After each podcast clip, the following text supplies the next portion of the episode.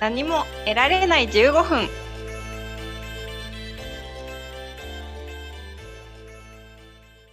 こんばんは。こんばんはこの番組は運動と栄養の窓口、なるみと。ふわっとした人ひろこがお送りするだいたい15分の音声番組です時々ためになる話もありつつほぼゆるいだけの会話をお届けしますはい。いえいえもう今回 で11回目。 11回な目んだかんだで11回。すぐ2桁ですね。 ですねなんかもういつの間にか50とかなるんかな10までは勝手になったから、あなるかもしれんね。まあ、この番組に関しては、2人が、あーなんかもう、面白さに欠けてきたなってなったら、終わってしまう可いや能性があそうでるすんねでい。ややめるやめるんでねそうそうそうやっぱ楽しみながらできないといかんと思うんでそうそう打ち合わせの段階で出てきたそうはいあのひろこさんのね自分のはいはいご機嫌、ご機嫌取り ご機嫌はいご機嫌取り自分の機嫌取ることあるないえー、機嫌自分のうんないなあらないえ無意識に取世っのと中んのじゃなくてあえー自分の機嫌を取るどんな感じえー、なんかいつもだったら無で過ごしてしまってるようなところうんをルンルンで過ごすしえーあーかもそれ別に特に何をするっていうわけでもなくうんこの常にこのなんかあー幸せだなっていう 感情をいっぱい感じれるように過ごすっていうのでなんか例えば今だったらうんなんか寒くなってきたからそのあったかいものを食べてあ美味しいなって思ったりするのもそうそうそうそう、でもそれもなんかあえてうあんこれ今自分あったかいもの食べたらこう幸せになれそうだなっていうのをやるみたいなああ、それを考えて機嫌を取るってことあそうそうそうそうそう考考えて機嫌を取るっていうて。へえ。なんかちっちゃい幸せをいっぱい探すあなあ、んかなるほど。当たり前になってしまってることをうん。あありがたいなーって思ったらすごいルンルンになるっていういや、何いやもでも大事なことよ な。そうねなんか同じ日々を過ごしとってもご機嫌とってるだけでが楽しくなっちゃうみたいな最へ近ーごご機嫌取るのが上手くなったなってこの1週間ぐらいですごい感じてそしたらなんかう自然と心のゆとりができてん。うん。いろいろうまくいくようになった。えー、ご機嫌を取るっていうの が、なんだろう、あの、うん。よく、なんとかしたご褒美自あ分へーのご褒美みたいなのを、うんうんうんうん。あの言う人おるじゃん。ああ、なんか仕事頑張ったご褒美とか。うそうそうそうそうなんかなんとかのご褒美でこれを買うみたいなのとんうん。か、あれもうちはなくてうんうんうん。機嫌を取るっていうのも今まで自分に対して考えたことのない感情かもしれんえーでもなんかあのスポーツをするとかもじゃない好きなことをするみたいな。あーあーそれを機嫌を取るって思ってないんかそうそうそうそうそうそう。好きなことしては楽しいなってよく言ってるやつ。いあーややっぱうんうん楽しいわみたいな。あれもご機嫌取りやね。あーなるほどねうんうん。だけどその人によって多分そのご機嫌の取り方違う系。うんいや多分言葉の認識だわそう、子供の認識だな。あの機嫌取るためにスポーツしてないしな 勝手に機嫌取っとるもん。でも、かうんあー勝手に機嫌取っとるっていうか、なんか好きなことやっとったら、まあそうなっとるかっていう感じ。あーなるほどねそうそう。だとしたらめちゃめちゃ日々機嫌取っとんだと思 うちょっと辞書増えたわ自主機い嫌やーいやね最近なんかご機嫌に過ごそうって思うことがねいっぱいあったからねあーあーそううんそうなんか自分だけのためじゃなくてこう周りとのにもやっぱ自分のテンション影響するからあでご機嫌取って過ごそうと思ってーあごー機嫌取ってたらちょっと上手になってきた。がいつもさ自分の中で考えてうん、答えを導き出すみたいなその中から生まれてくる感情みたいなのがいい案はすごい何かしら思っとるなって思ってるなんか中から生み出しとんかな、中から、うん、生み出されとると思 うよううちはそのご機嫌取ろうとかご機嫌に過ごすためにどうしようみたいなのってあんまりあまあ機嫌が悪いとかそういう起伏みたいなのも多ないよね 分、うん、多少ない分なんかかな。もともと多分なるみはその持ってる器がこう大きいというかそうかな。多分多分多分だけど、うんお皿、がこの大きい分うんまあいいやみたいなかまあなんか入ってきてもあまあまだゆとりあるからいいやうんみたいな、って感じだろうけど私結構ちっちゃめの器でバシャバシャしとるタイプだから目あいっざぱいになっとりじたゃんなそういっぱいになったなーですって言っていっぱいになったなーですなんかワンコスタイル忙しいな。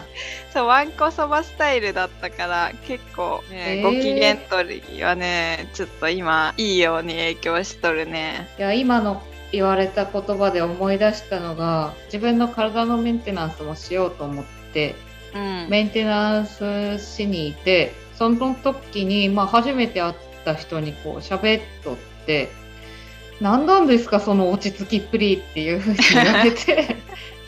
いやでもそんなにねそんなハイテンションで「あお願いします」って感じなもんじゃん。うんうんで普通にあの何されてるんですかとか聞かれるっけこのメンテナンスしに行っといてあの自分の職業あ、まあ、トレーナーと栄養士ですっていうのもうんなんかちょっと気使わすし、うんそこ掘られるのも、まあ、ちょっと検索したら名前もすぐ出てくるしうんなんか嫌だなと思って。うんいやまあサービス業ですってずっと聞き通しておうでああまあサービス業で、まあ、お客さんもそんなこと言ってましたねみたいなこととかを話しとったらうんうん「え何歳です?」みたいな「いや30ってかさっき書いたけどな」 落ち着いとる声のトーンもそうなんかもしれんけどいやまあトトーンもあるけどなんか普通になんて言うんだろう多分なんか起きてもああまあそんな時もあるかぐらいのいや受け入れるタイプじゃんなんかあはーいほわいって感じじゃんあのああ昔はん机からなんか鉛筆とか落ちたりするじゃんうんうんなんか鉛筆とかなんか紙とかがそれをもう全力で拾いにかかっとったの をあもう最近はあ息とりゃ物も落ちるし拾やすぐみたいな何歳ぐらいかな 必死に拾わなくなった確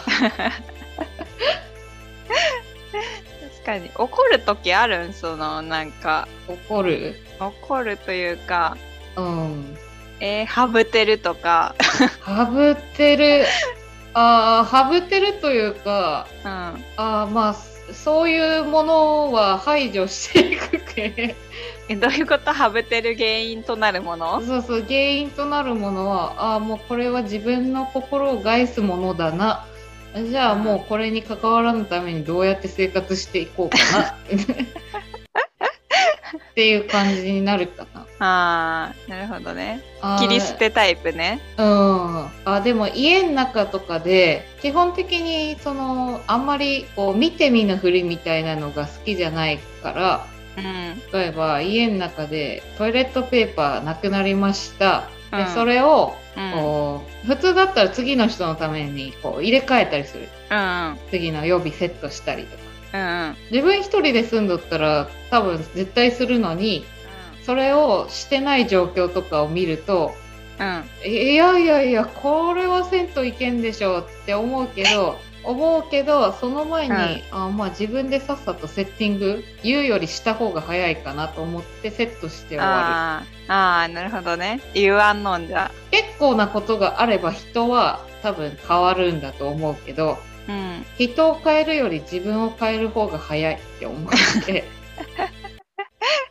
そうそう受け入れタイプね結局いやーまあ多分ただ面倒くさいんだろ うね人に言って人を納得させて行動させるみたいなのとかあーあねいう面倒くさがりがゆえのそんな感じなんだろうと思っ てるすごいねなんかやっぱ人によってその傾向って結構違うんだろうねあーそうなんかもしれんねね同じことが起きても ねうんだけど自分、まあ、あんまり機嫌超ハッピーとも違うんだなってなってそのご機嫌取りっていうことではなく時が過ぎりゃ変わる 長言いい目方で言い方が大悟みたいなそれ長い目で見とんだね 長いまあ大体のことはなんとかなるんよっそう かていう感じでまあでもあの言葉の認識がすり合わせれたけご機嫌取 りはしとるご機嫌取りはなんかスポーツするとか好きなことをしてる時にしているんだと思う、ああ してまあないねんじゃ好なくきて、なことしてる時はね多分大体みんなご機嫌だからねうんなんか認識ができたわ、何得よしほんじゃあ、今日のテーマは一応トレーナーと栄養士をしてるっていうこともあって、まあ、最初のオープニングの時にも言ってる、運動と栄養の窓口って言ってるところもあるから冬によくお客さんにある症状に対する、まあ、冬におすすめのエクササイズっていうのをお話ししようかなと思います。はいお願いします言っても、えーなんかあの冬におすすめ まあ基本的に年中おすすめの エクササイズではあるけどああ冬場なんかどうしても寒くなると人間ってこう肩をすくめるというか肩を上げて、あの寒さをしのぐというか寒いとうんうん手に力が入ったり肩に力入ったりっていうのが増えることもあってお客さんの中にもなんか肩こりが急にひどくなってとかなんか最近頭痛がひどくなってとかっていうのをうん相談されることも多かったりして、まあ、その原因の一つで肩周りがこうギュッと力入ることによって動かすのが減ったり、まあ、血行不良によるものがあったりするので肩を動かすっていうところを一緒にやっていくことがあってはいで普通に座っててもやりやすいのはしっかり肩をぐーっと上げてで後ろを通して下ろしていくような、まあうちのお客さんには力抜いてもらう時に大体やってもらうやつでぐっと上に上げて後ろを通して下ろす上げてを結構力入れて上げてもらって後ろに肩を下ろしていくで下ろす方にも力を入れて人間うん肩を上げるってすぐ言ったらできる人多いけど肩下げてみてくださいって言ったら下げるみたいな感じになる人確かの方にが多くて肩全体を大きく動かせるようにまず肩をこう首縮めるようにして上げて後ろを回して下ろすこれをね、はいあのー10回とかでもオフィス座ってる状態とかでえっとやるだけでもあの肩をほとんど動かさない状態からは動かせるのでこれだけでポカポカしてきたっていう人もいたり気持ちいいですね、まあ肩甲骨の辺これはするかなあとはチキンウィングって言われるエクササイズで肩にせ手を添えてで肘をこう大きく回す動きあ前側に大きく、あうん後ろに回す時も肘が大きく回るようになんか野球とかのイメージかななんかよくこれあるね、うん見る動画で、前剣体操とかねまあ広島の人は知ってる人多いだろうけどへーあなんのかもともとカープにいた前田選手の肩動かすエクササイズ、うんまあ、あんなにぐるぐるしなくてもいいけど